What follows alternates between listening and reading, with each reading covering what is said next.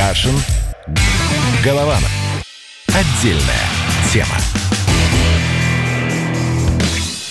Доживем с вами этот день до конца. С вами летописцы земли русской Олег Кашин, Роман Голованов. Здравствуйте. Роман, здравствуйте. Да, о чем мы сегодня будем соглашаться друг с другом? Ну, например, про майские праздники, которые у нас впереди, и про то, когда же у нас коронавирус и эта вся самоизоляция будет сходить на нет. Ну вот сегодня или вчера, ну, в общем, Попова, которая Роспотребнадзор, очень интересно сказала, что, наверное, после майских надо будет как-то уже снимать карантинные меры, если люди, граждане, как угодно, не сорвутся в течение майских праздников.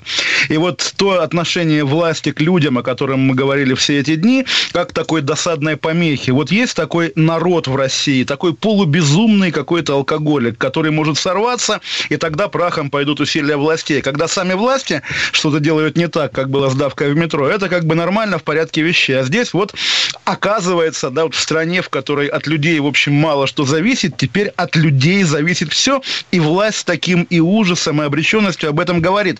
Но на самом деле о том, что 30 апреля финальная точка этих длинных выходных, понятно, что это такой элемент лицемерия, потому что за 30 апреля идет все-таки нерабочий день 1 мая, за нерабочим первым идет 2 и так далее. Это было было понятно с самого начала. И вот на днях, собственно, Песков его так сдержанно и деликатно анонсировал. Ждем, наверное, нового обращения Путина. Что он скажет? Ну, наверное, давайте поиграем в предсказатели, у которых ничего не сбывается. Наверное, продлит еще на какое-то время, но поскольку мы наблюдаем за разными странами, в Чехии границы открывает, там в Италии разрешают в гости в масках ходить. Действительно, мир стал меньше, и вот новости из разных стран впервые, наверное, за все время воспринимаются не как заграничные новости или новости, которые могут, не знаю, повлиять на твой отпуск, а просто вот как новости из нашего обихода. Тоже немножко границы мира сжались и и расширились одновременно. Такое странное чувство. Так вот, наблюдая за разными странами, можно тоже предположить, что в России в итоге пойдут на какую-нибудь гибридную меру. Допустим, да, на работу ходить можно, в кафе ходить нельзя, в отпуск ехать можно, но там, не знаю, по цене в три раза больше, потому что уже есть вроде бы слухи о том, что в самолетах надо будет сидеть через одного. То есть среднее, среднее кресло в каждом ряду, оно должно пустовать. Понятно, что это скажется на ценах на билеты. В общем, какая-то гибридная, какое-то гибридное лето нас, очевидно, ждет. То есть, да, запертыми сидеть не будем, но при этом не будем жить как прежде. И вот об этом, наверное, надо фантазировать уже сейчас. Ну, вот я сейчас читаю э, с РИА новостей, что э, согласно данным в России ситуация нормализуется на 97% к 20 мая, на 98% к Дню пограничника 28 мая и на 100 процентов к 20 июля. Ну, установим новый праздник тогда. Да, вот э, шутки шутками. День финальной победы над коронавирусом, наверное, нужно будет как-то отпраздновать. Вопрос как и вопрос, что А будет что ли считать. он этот финальный да, день? Да, да, да. Мне да, кажется, есть... что его просто не будет. Вот да, то есть как раз когда вылечат и торжественно выпишут из больницы, из коммунарки, наверное, да, последнего больного, ему там вручат букет цветов, ключи от новой квартиры. Да почему? Летом же, ну, мы торопимся. Помните, как в Ухане врачи снимали торжественно маски? Тоже, вот я даже тогда смотрел и думал, а почему они их снимают? Что, все вообще, да? Теперь в том же Китае город Харбин закрыт на такой же тотальный карантин в уханьском стиле. И, в общем, как-то много всего интересного привлекательного. Про коммунарку сегодня был смешной скандал и смешное опровержение, да, с увольнениями медсестер. В итоге Денис Проценко выступил с заявлением, буквально, он в этом смысле человек открытый, публичный, и заявил, что уволенные медсестры никогда не работали в коммунарке, а работали по аутсорсингу в какой-то другой сторонней компании, которая оказывала, оказывала услуги. И удивительно, как вот эта этика новая, опять же, э, ну, новая этика российского государства, когда вся армия переформатируется в частные военные компании, полицейские увольняются из органов за два дня до преступления и так далее, их там нет. Даже вот этот веселый и уже переболевший, симпатичный, харизматичный врач Проценко эту этику перехватывает. На самом деле удивительно, это заразнее коронавируса, быть российским чиновником. Конечно, вот тоже такая маленькая заметка на полях. А что с этими медсестрами-то? Почему да. вы не исключаете, что действительно а, их за дело могли уволить? Нет, такого не бывает? Нет, нет, нет, я как раз не исключаю ничего, наверняка и правильно уволили, просто сама схема, да, когда вот в этой даже парадной, нарядной больнице оформляются какие-то хитрые схемы с какой-то левой сторонней компанией, в которой эти люди числятся, это сам Проценко, по, по сути, признает. И вечером уже было даже заявление Депздрава, что они будут разбираться с этой ситуацией. В общем, то, э, что на старте могло выглядеть как какая-то очередная там медийная истерика, раздуваемая навальнистами, в итоге оказалась, ну, в какой-то мере правдой, по крайней мере, и неправдивость ее только формально, потому что действительно люди оформляются на разные юрлицы. Тоже такая история о том, что даже когда вот рушится мир, даже когда вообще меняется все, вот эти стандарты государственного поведения в России остаются неизменными. Я даже без какого-то, как сказать, без какого-то пафоса оппозиционного это произношу, так скорее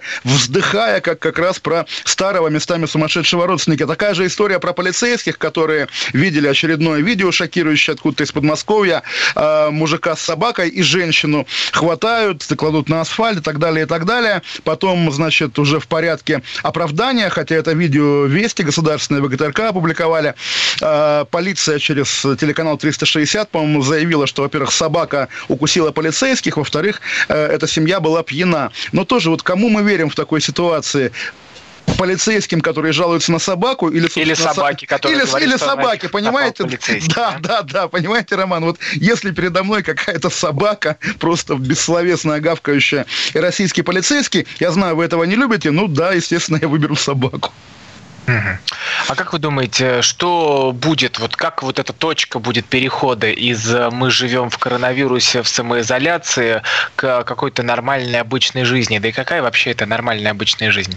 Ну, да, на самом деле, более того, мы уже ведь сейчас не помним, какая она была в январе. То есть, какие-то такие вещи, которые на кончиках пальцев чувствуются, они моментально теряются. Вот что было в январе? Наверное, да, можно было сесть в метро, поехать куда-нибудь в город, погулять в красивое место. Наверное, мы это уже временно утратили. Наверное, можно было провести вечер в кафе с друзьями. Наверное, тоже мы это утратили. Наверное, можно было пойти в музей или в театр.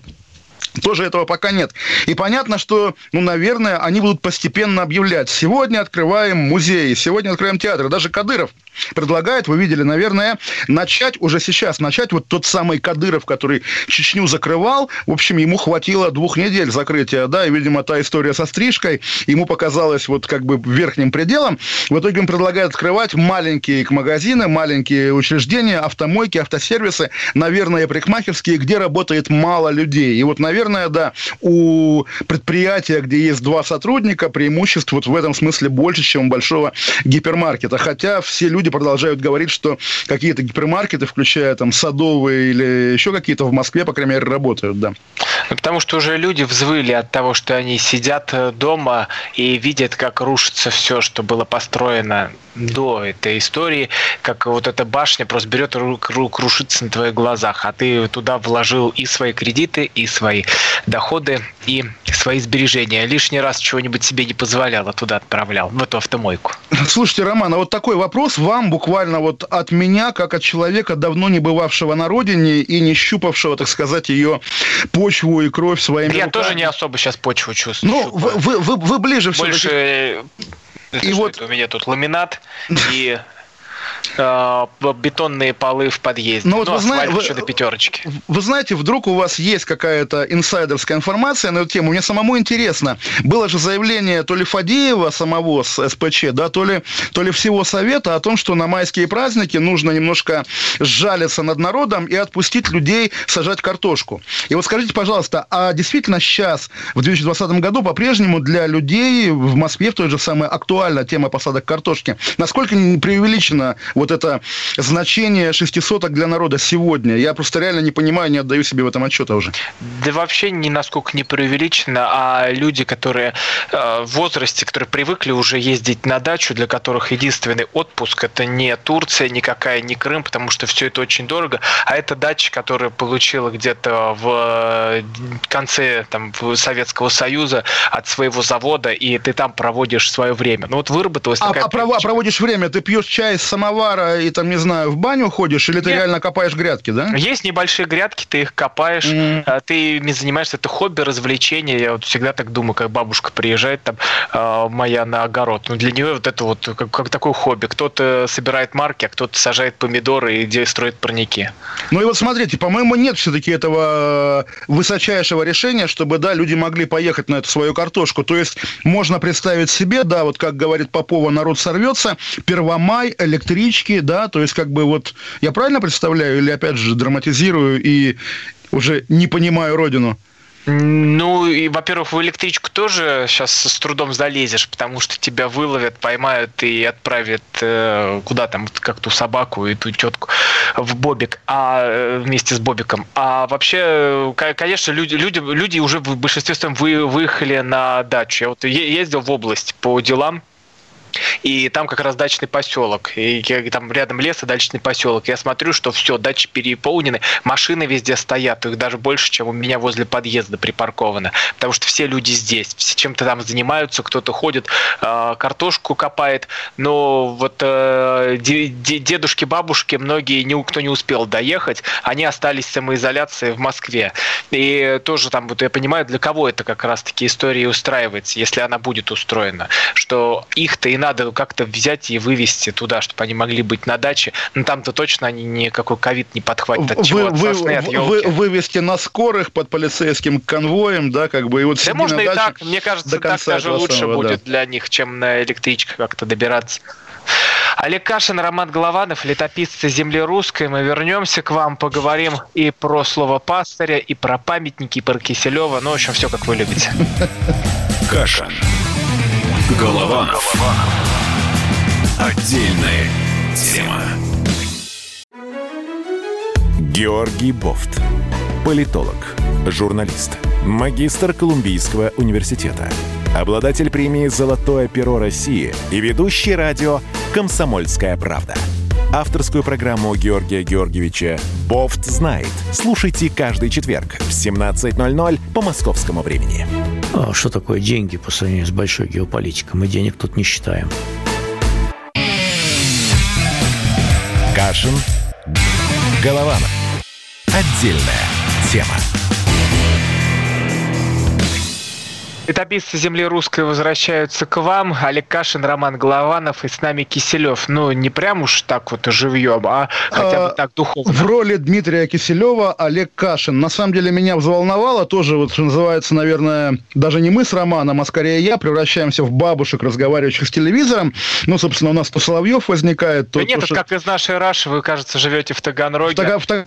а, да, кажется, живешь в Таганроге и продолжаешь разговаривать э, с телевизором по У нас э, Киселев с нами, он взял и вытолкнул прямо Олега Кашина. Я вот все думал, когда же ружье выстрелит, ружье из лондонского интернета, и наконец-то оно дало залп. Но мы к Киселеву вернемся чуть позже, вот, когда Олег к нам вернется присоединиться, потому что э, это его история, которую он хотел обсудить. А мне как раз интересно про то, как будет заканчиваться этот карантин и с чем мы будем к нему подходить. Знаете, тоже когда выезжал за, го- за город, вот это сейчас для всех, кто до сих пор заперт в своих домах, это очень важно прямо сейчас прислушаться.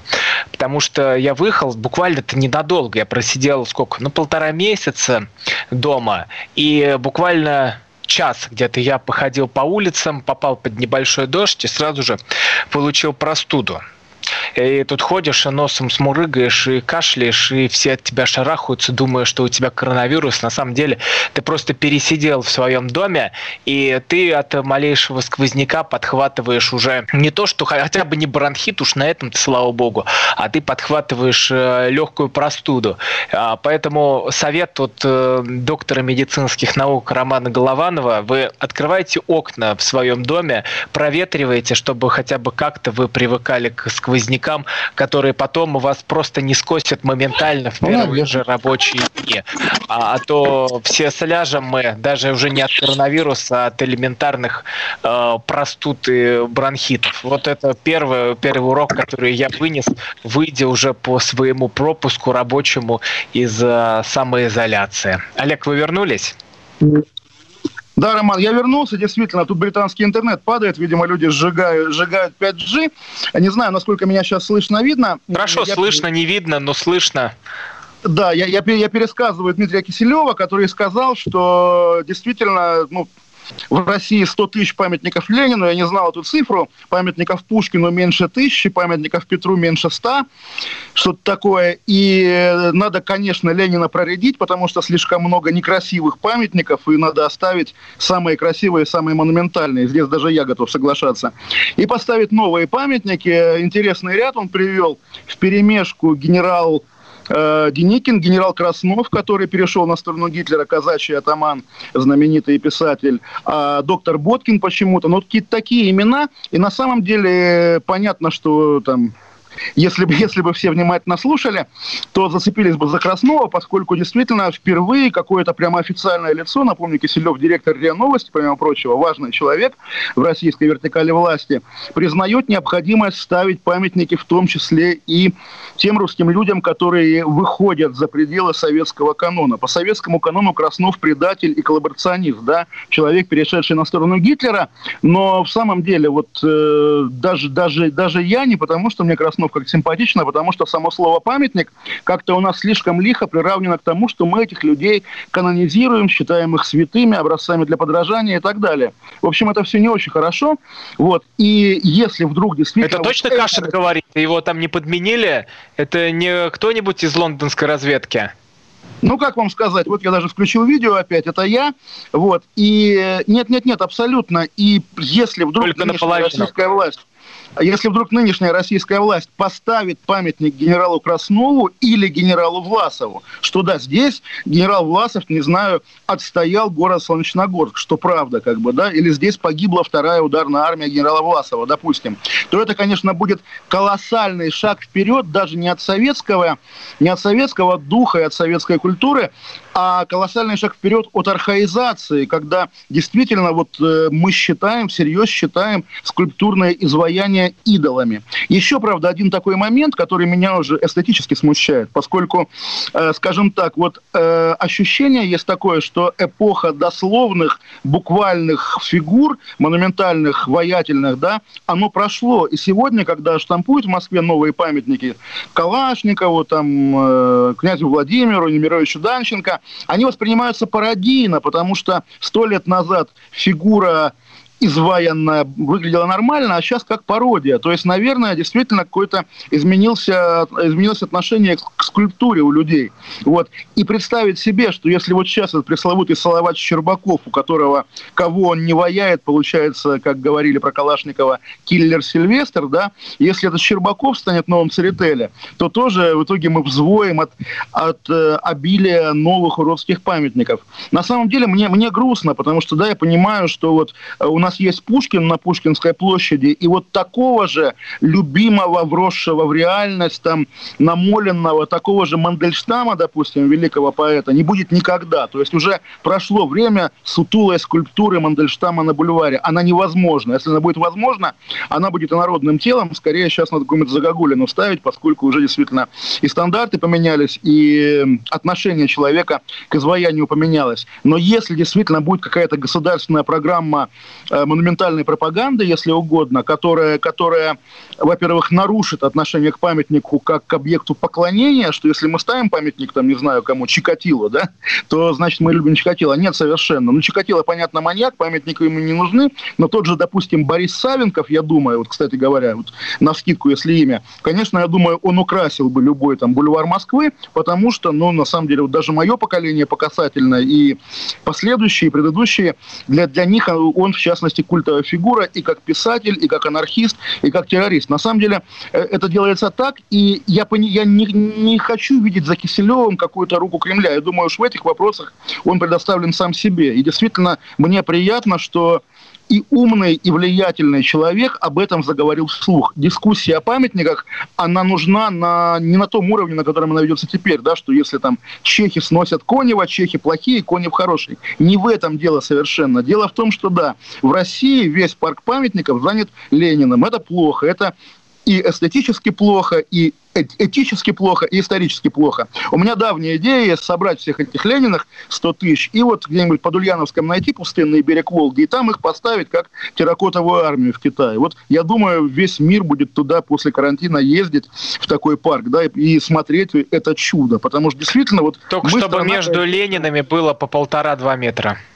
Да, ради бога, ради бога. Ну, тем более, чтобы можно было гулять, чтобы там бомжи жили, как мы любим, да, чтобы там какие-то дикие животные заводились, там волк свил нору между бывшим Костромским Лениным и бывшим Иркутским Лениным, допустим. Ну, что это такое? Я думаю, это, из этого реально, если озаботиться, можно сделать всемирную достопримечательность. А надо ли декоммунизацию проводить, вот, э, чтобы взять и зачистить все эти старые советские названия большевистских революционеров а, и э, всех этих Ленинов, вот вы предлагаете туда перевести? Это что значит? Это ну, про, про, декоммунизировать про... их? Как в э, Польше взять, согнать в одно место все наши памятники. Понимаете, Роман, я тоже на самом деле не, уже не, э, устал, да, даже от, в нашей программе говорить о том, что там тоталитаризм, травма, там беспрецедентный террор и так далее проще гораздо, если относиться даже к этому. Вы покупаете дом там в деревне, да, и в доме висят какие-то фотографии незнакомых вам неизвестных людей, покойников. Вы не знаете, кто, кто были эти люди, хорошие они были, добрые, злые. И вы там ставите свою кровать, там, не знаю, э, шкафчики какие-то свои, живете под этими портретами чужих вам людей.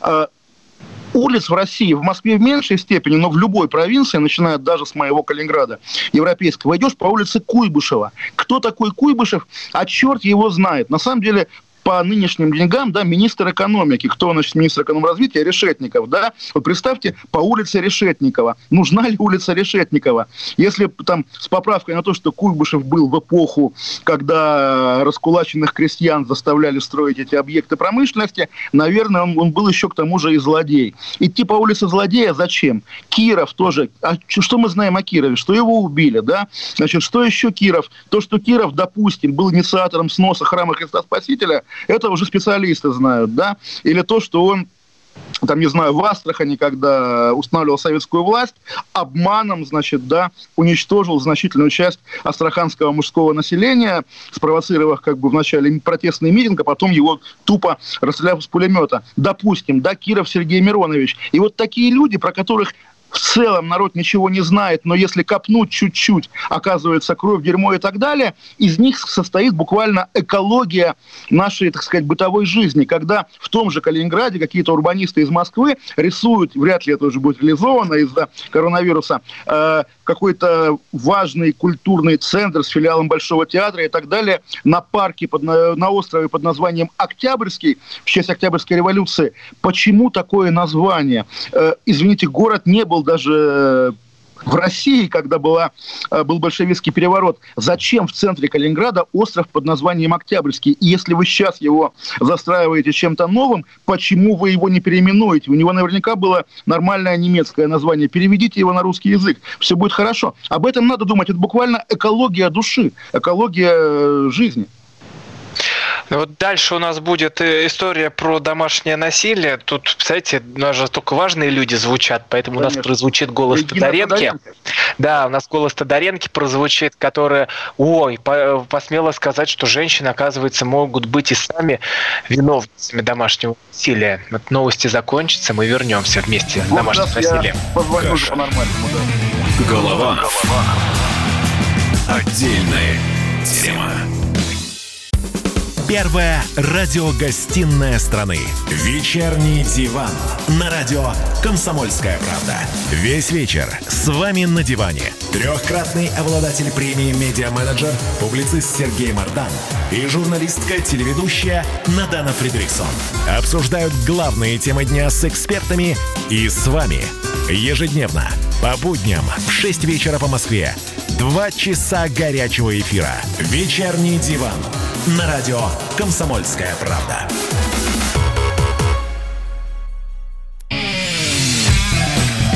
Кашин. Голованов. Отдельная тема. Летописцы земли русской Олег Кашин, Роман Главанов возвращаются к вам. Ну что, ну теперь про домашнее насилие.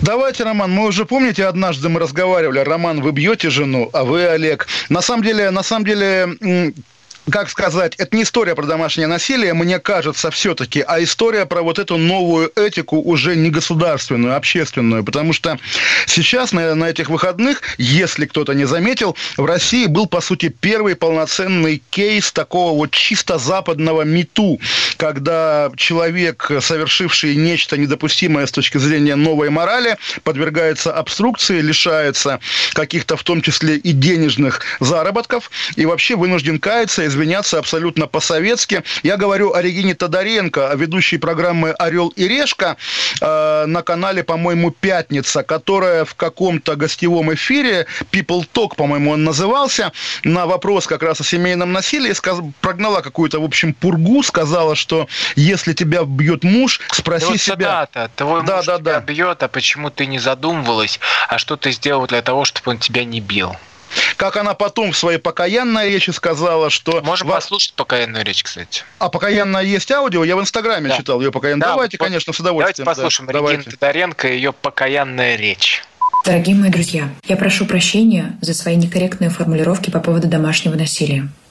Еще раз хочу подчеркнуть, что я против домашнего насилия и какого-либо насилия в принципе. Возможно, во мне говорят мои детские страхи. Возможно, я, как и сотни женщин, не готова еще рассказать о том, что когда-то со мной произошло.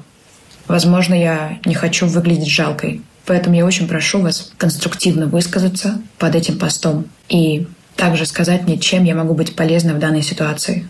Благодарю.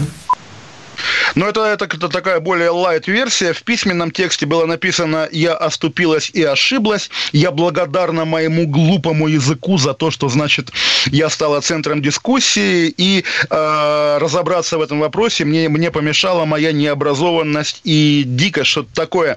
Вот не знаю, кто нас смотрит на Ютубе, тот видит, я окружен полками с книгами, я увлекаюсь историей советской 20 века, и большая часть книг об этом. Естественно, э, для меня, я думаю, для нормального русского, вот эта риторика, что я оступился и ошибся, простите меня, мои товарищи, мой коллектив, она, конечно, ассоциируется только с этим. И только у нас, только в России, потому что на Западе не было этого опыта диктатуры коллектива, да, назовем это так, левой диктатуры, когда какие-то ценности, какие-то идеи оказываются сильнее личности, и в итоге заставляют личность ползать у коллектива в ногах, каяться, а коллектив скажет, что ты еще не разоружился перед партией. То есть вот уже после ее покаяния, вернее, покаяние было после того, как у нее отобрали звание «Женщина года» по версии журнала «Гламур», потом у нее отобрали рекламный контракт с PepsiCo, она была лицом сока J7, потом отобрали рекламный контракт с Procter Gamble, она тоже какую-то бытовую химию рекламировала. В общем, все будет плохо теперь у Регины Тодоренко, но также мы понимаем, что у нее вот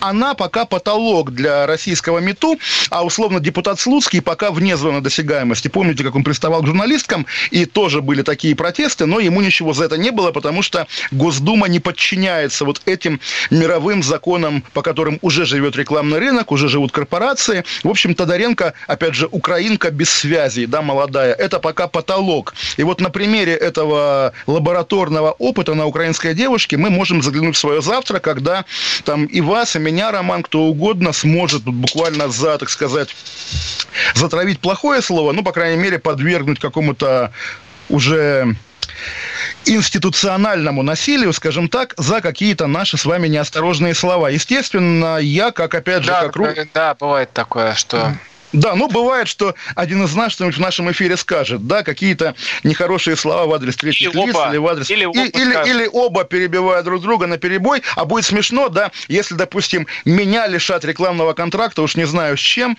там, не знаю, с моими рубашками, да, э, за то, что я как-то неподобающе высказался, Роман, в ваш адрес. Или, или не знаю, или, ну, второе сложнее представить, но вдруг вас лишат тоже чего-нибудь за то, что вы как-то скажете мне, дед, ты не прав. Понятно, Это что... проще, кстати, да, по- по- понятно, что сейчас мы, наверное, уже натужно шутим, и понятно, что очень сложная тема, и такая сложная, что вот... э, ужас, не тема, на, на- на самом деле, вот да, даже на этом уровне, между строк, наверное, у нас сквозит, что мы одобряем ее слова о семейном насилии. Нет, не одобряем, скажу, скажу как бы открытым текстом. Семейное насилие плохо, кто его оправдывает, тот очень неправ.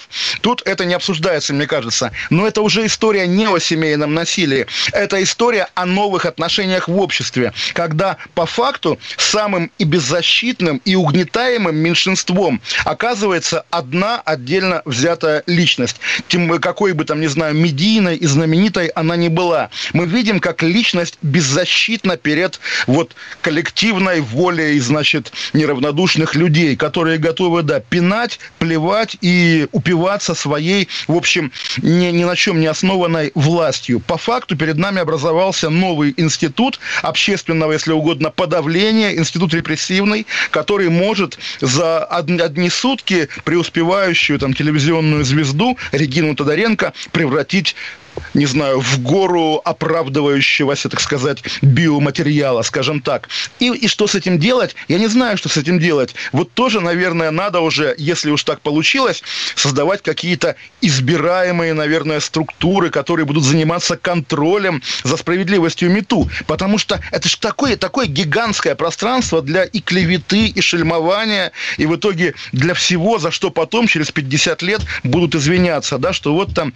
бедная Тодоренко в итоге ее карьера подбита на взлете, а кто виноват? А виновата там условная Никсель Пиксель, это знаменитые феминистки из Фейсбука. Кстати говоря, тоже роман, э, ну вот да, вы хватаетесь за голову, но параллельно идет же тоже интересная дискуссия, на нее я уже ссылался, про фильм «Дау». Про фильм «Дау», где тоже, соответственно, два, э, ну, на самом деле, безумно крутые две женщины-кинокритика, да, э, Мария Кувшинова и Татьяна Шорохова в одиночку, по сути, победили про гигантский мегаломанский кинопроект, сделав его токсичным, сделав его э, неприемлемым для, собственно, для западного, по крайней мере, общества, поскольку там происходило насилие над женщинами на, на съемочной площадке. Очевидно, как, как неоднократно заявлялось, это была импровизация, поэтому все изнасилования были либо понарошку и нам врут, либо по-настоящему и перед нами насилие. То есть это какая-то вот уже новая, новая реальность, в которой, да, ежедневно нам приходится выяснять, кто кого насиловал, кто абьюзер, кто негодяй и так далее. И если если вот во времена уже, что называется, докарантинные, обычно финальной инстанции, здесь мог бы быть какой-нибудь суд, я не знаю, защита, присяжные, что угодно, мы фантазируем, то теперь пост в Фейсбуке против поста в Фейсбуке и побеждает тот, чей Фейсбук убедительнее. И это, на самом деле, ну, немножко, конечно, пугает. Я не готов это отрицать. Ну, мы семимильными шагами идем к концу света. Что тут пугаться-то? Тут э, творится полный ужас и мрак. Да, еще да. засуху обещают по-моему, да, и какие-то Когда тебя за буквально какие-то слова и за то, что ты перечишь какому-то мнению, которое сейчас возведено в лик святости, тебя начинает просто уничтожать. Ну что, что происходит? Она усомнилась, а, что да, есть э, человек-провокатор. Это всегда существует. Это ни в коем случае не оправдывает никого мужч... ни мужчину, и как писал апостол Петр, что к женщине мы должны относиться как к немощнейшему сосуду. Но когда кто-то выступает о чем чем идет речь? О том, что создана сейчас такая группа боевая, даже на уровне секты. Она занимается проталкиванием закона о домашнем насилии, который подразумевает еще десяток других пунктов, которые будут просто разрушать и уничтожать семью. Вот сегодня вам все это предлагают под таким красивым лозунгом, а завтра вы просыпаетесь и вокруг фашизма и Гитлера. Э, ну, то, да, то, тоже, Роман, вот вы это говорите, и я понимаю, что ни одним советским контекстом в нашем случае все дело исчерпывается, потому что такая ситуация, когда кто-то кто-то произнес что-то недопустимое, и кто-то на него обижается, создавая ему неиллюзорные проблемы, в России она типична совсем не по линии МИТУ. Обычно как бывает? Андрей Макаревич оскорбил россиян, и Андрею Макаревичу отменяют концерты. Или там Телеканал «Дождь», ему, кстати, 10 лет сегодня. Поздравляем, коллеги, хоть вы меня и не позвали на свой юбилей. А, телеканал «Дождь» проводит, значит, свой опрос про блокаду. Надо было сдать Ленинград. И телеканал «Дождь» исключают из кабельных пакетов, всячески третируют, изгоняют из офиса и так далее, и так далее. В России есть своя школа политкорректности, официальная школа политкорректности. Она не про геев, не про меньшинство, не про женщин. Она про Великую Победу. Она в какой-то мере, ну, в начале десятых особенно, особенно про православие, она про Путина, конечно же. Вот попробуй скажи про Путина какую-нибудь гадость. В общем, тоже такой набор, и в итоге, да, мало не покажется. Это культура обид, культура внеправового репрессивного механизма, когда ты не нарушил закон, но у тебя проблемы после того, что ты сказал. Это, конечно, вот э, самый одиозный и самый зловещий признак 21 века. Я, наверное, действительно душой в 20-м мне больше нравится вот тот не знаю, тот Запад, каким он выглядел из Советского Союза в 1984 году. Наверное, так. И понятно, что это время не возвратить. Время, там, не знаю, время Солженицына, время Бродского, время Лимонова и время Рейгана, время, время Тэтчера, время, когда все ждали Горбачева. Но вернусь к истории, что в, в эту же тему, как и Тодоренко, попадал и отец Дмитрий Смирнов, когда э, тебя пытаются просто уничтожить, растоптать. С ну, Роман, вы же сейчас вы прямо сказали, да, что есть такие люди, провокаторы. Отец Дмитрий Смирнов, конечно, к этой категории относится. Э, к этой категории можно отнести вообще любого человека по воле, по неволе. Но а, пастырь, он должен же говорить, что вот это грех, вот это неправда. Когда его об этом спрашивают, он должен честно говорить свою позицию. Он как это представляет, так это и говорит. Но важнее другое, когда потом э, против тебя разворачивается, разворачивается целая армия. Ну, вот как у нас уже есть повестка образующие СМИ. Один кто-нибудь выпустил «Медуза» эхо, и понеслось. И понеслось. Ой, вот бед... Лета... Э, «Медуза» главный злодей при живом Соловьеве. Ну, что это такое, Роман? Летописцы земли русской Олег Кашин, Роман Голованов. Кашин. Голованов. Отдельная тема. Георгий Бофт.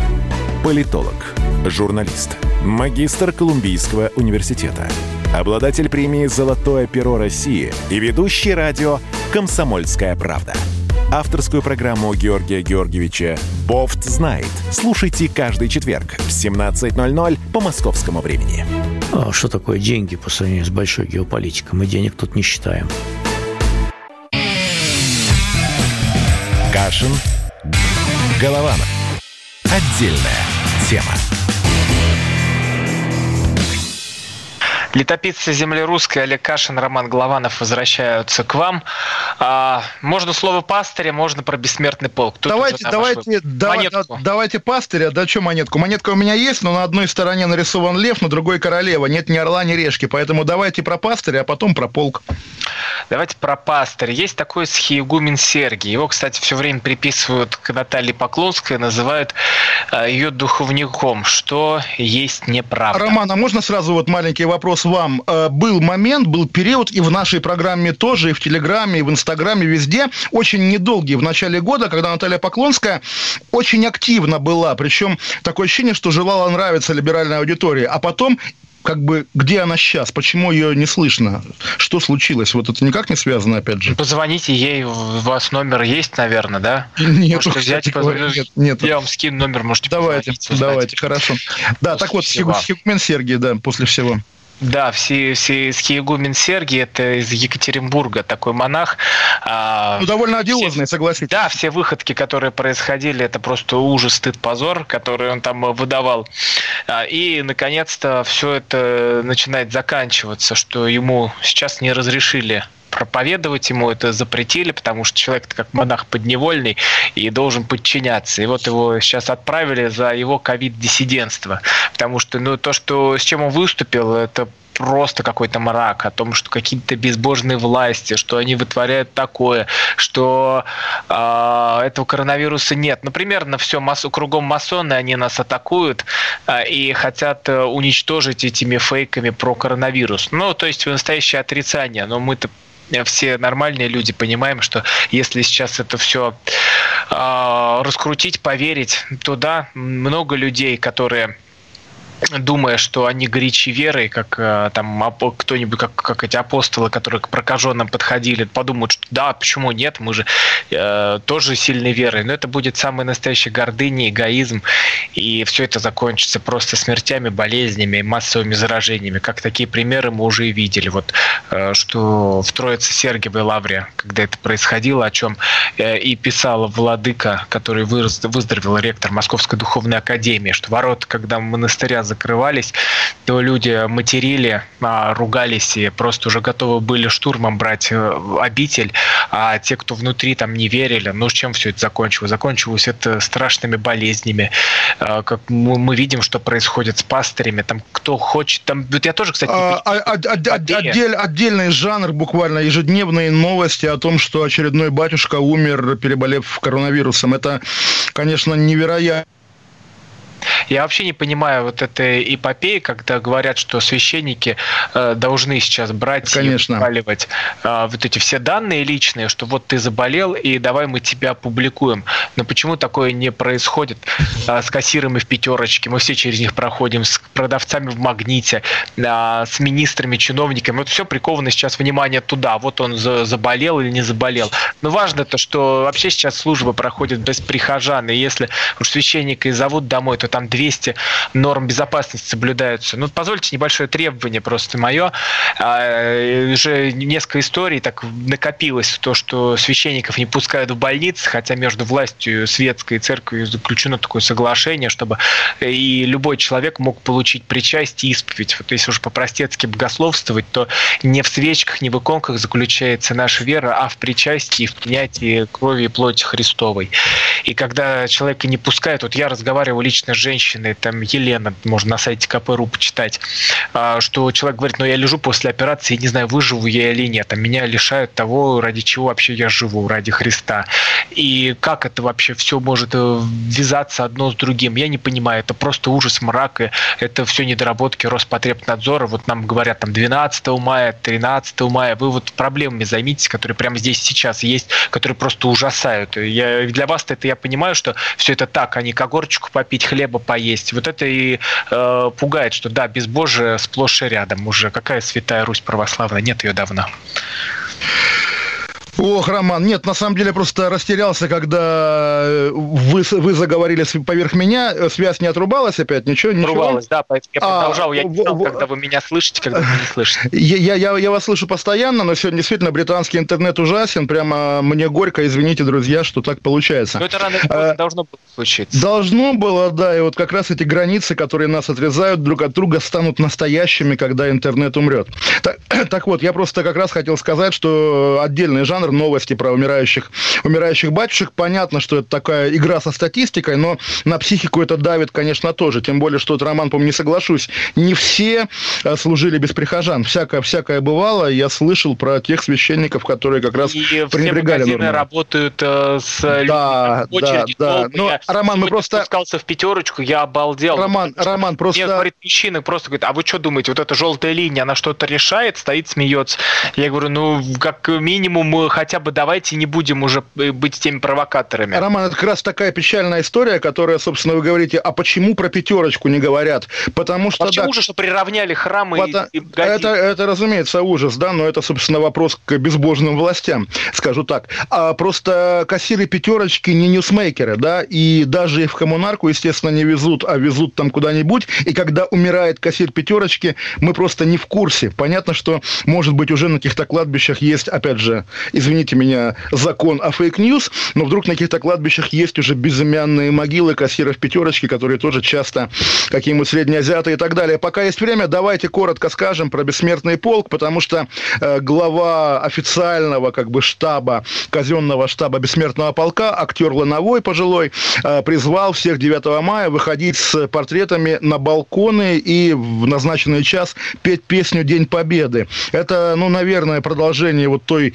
общемировой истории, да, про то, как вначале в Италии, в Испании люди стали выходить на балконы и петь песни э, во время карантина, а потом еще где-то, и, соответственно, вот в России теплеет, и логично, что 9 мая надо будет выйти на балкон и петь День Победы. Но, конечно, вот я представляю просто, не у всех есть балкон, начнем с этого, да, и, допустим, да, какой-нибудь спальный район, двор-колодец, и вот люди там, кто-то не трезв, кто-то возмущен, выходят, поют, кто в лес, кто по, двора, по, по дрова, и в итоге, да, будет, я думаю, коллекция идиотских видео про бессмертный полк, который в итоге приведет, наверное, к какому-то его дальнейшему опошлению, поэтому здесь как раз вот я из своего лондонского далека, где тоже хлопают врачам по четвергам в 8 вечера, и тоже не могу сказать, что это в восторге, из своего лондонского далека, пока грожу пальцем актеру Лановому и говорю ему, актер Лановой, вспомните, как вы список Ланового на выборах Мосгордуму э, продвигали. Не станет ли это таким же провалом, как э, прошлогодняя история? А я думаю, что нет, потому что все весь бессмертный полк это все гораздо выше, чем а, вся эта политическая мутатня, которая крутится у нас под ногами вокруг, вот это что там разборки Навальный, списки какие-то. Это все Вам лишь бы о Навальном, Роман. Ну какой Навальный? Не слово Сегодня вы первые произнесли эту фамилию. Да? А, все, вот эти, все вот эти списки, которые крутятся, они ну, ничего не стоят. А бессмертный полк это нечто такое уже святое, когда мертвые становятся в один ряд за живыми да, это правда. А живые завидуют мертвым. До свидания. Олег Кашин, Роман Голованов. Всего доброго. Кашин. Голованов. Отдельная тема. Самара 98,2. Ростов-на-Дону. Иркутск. 89,8. 91,5. Владивосток. 94. Калининград. 107,2. Казань. 98,0. Нижний Новгород. 92 и 8. Санкт-Петербург. 92 Волгоград. 96,5. Москва. 97 и 2. Радио «Комсомольская правда». Слушает вся страна.